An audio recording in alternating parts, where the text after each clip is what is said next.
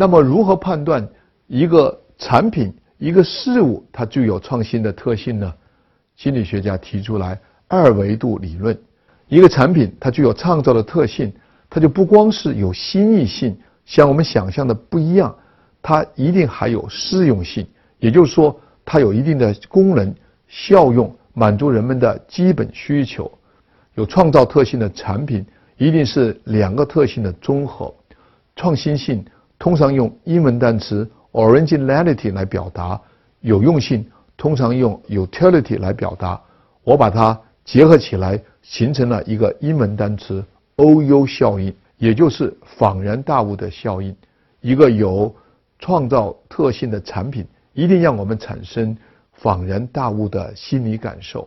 我们清华大学心理学系行为与大数据实验室曾经对新浪微博2013年所公布的上万条微博进行分析，发现用我们的二维度理论能够很好的判别这些微博是否具有创新精神。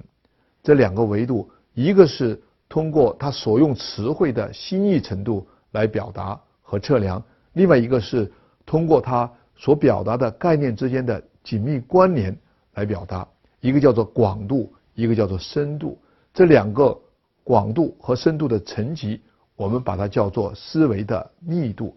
思维密度就是我们测量产品的创新精神的一个很重要的指标。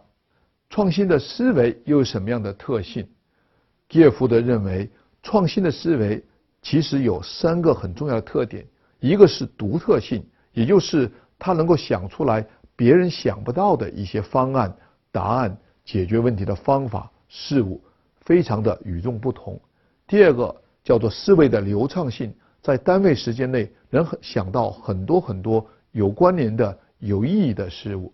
一个叫做思维的变通性，也就是在条件环境发生变化的时候，我们能不能有其他的替代方案、其他的解决问题的方式和方法。如何测量我们思维的独特性、流畅性和变通性呢？著名心理学家 Torrance 就发明了思维能力的测量。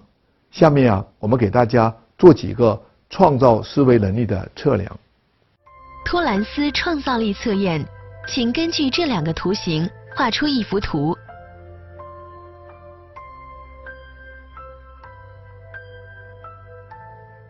那么，我们每一位同学的创新思维到底有什么特点呢？我们不妨用思维的独特性、变通性和流畅性来判断一下我们画出来的作品。作品举例，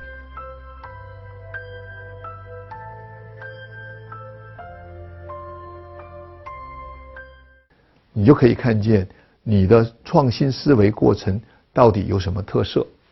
几十年的心理学的研究。已经证明，创造力它不是天才所独有的思维能力，它是我们每一个普通人都可以具有的思维能力。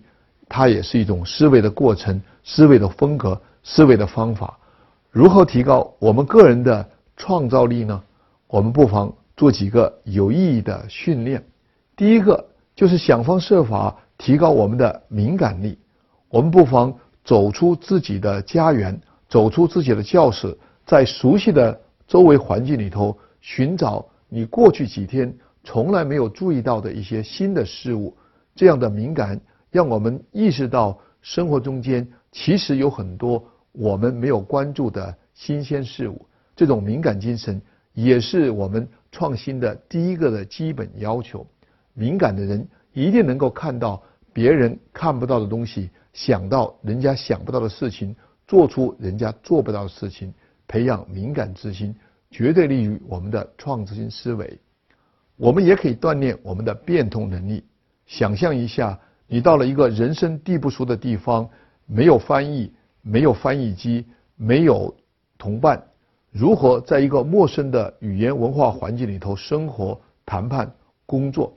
有什么样的办法能够帮助你克服语言的障碍、文化的障碍？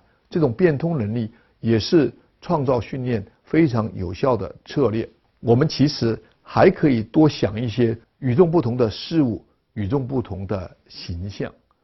比如说，让大家想象一个圆形的事物，你能想到什么？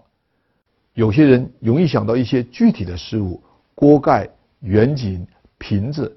你能不能想到一些不具体的抽象的事物？年轮、时间、生命、宇宙，这些与众不同的思想，可以帮我们突破平常的思维局限，想象出我们生活中间没有的一些事情。我们还可以重新挖掘我们儿童时期的好奇之心、想象之心，想象天上的白云，想象周围的树木，想象自己生活在另外一个星球，想象自己穿越到其他的时代。这些想象力和好奇心，其实也是创新精神非常重要的方法。法国哲学家笛卡尔说：“我思故我在。”这是什么意思？